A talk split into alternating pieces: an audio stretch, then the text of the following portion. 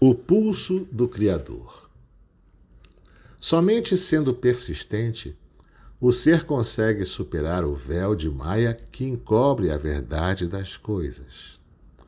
Somente com fé e determinação, o ser encontra o tesouro que há de mais precioso, a joia mais rara de todas, o próprio Pai, que, em parte, como centelha de luz, esconde-se em cada criatura o onipresente que em tudo está, o onisciente que tudo conhece, o onipotente que tudo faz e pode, o grande amor que pulsa do centro das galáxias a irradiar luz e vida para todos os orbes, o coração que pulsa em todos os seres vivos, mini-universos em si mesmos, o todo que está em toda parte e o nada que nada representa materialmente.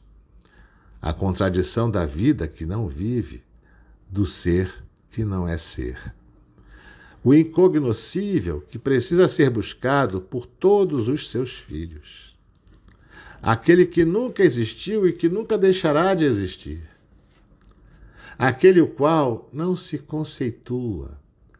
Deus, Yahvé, Alá, seja o que for o inominável.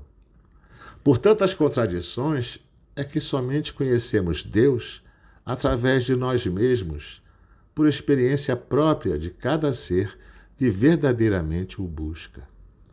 Por isso, tantos são os caminhos ensinados à humanidade, a fim de que cada criatura encontre aquele que lhe for mais agradável, a fim de que, por mérito próprio, ela consiga provar intimamente o sabor da divindade que nela mesma habita.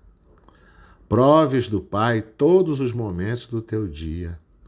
Busque-o incessantemente até o encontrares. E não te contentes com apenas segundos de graça celestial. Queiras mais. Eternizes os momentos de comunhão divina.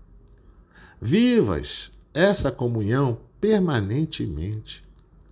Verás então que tu e ele são o mesmo, que tu és o que o Pai é e que ele vive dentro de ti. Paz. Do livro Reflexões Diárias da Sabedoria Oriental, volume 1, psicografado por Gabriela Bragança.